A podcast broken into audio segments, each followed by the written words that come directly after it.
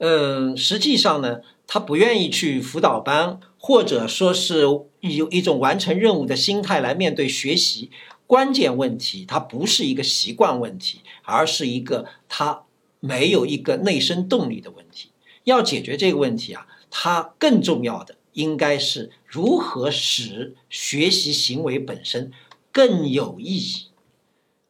更有趣、更有吸引力。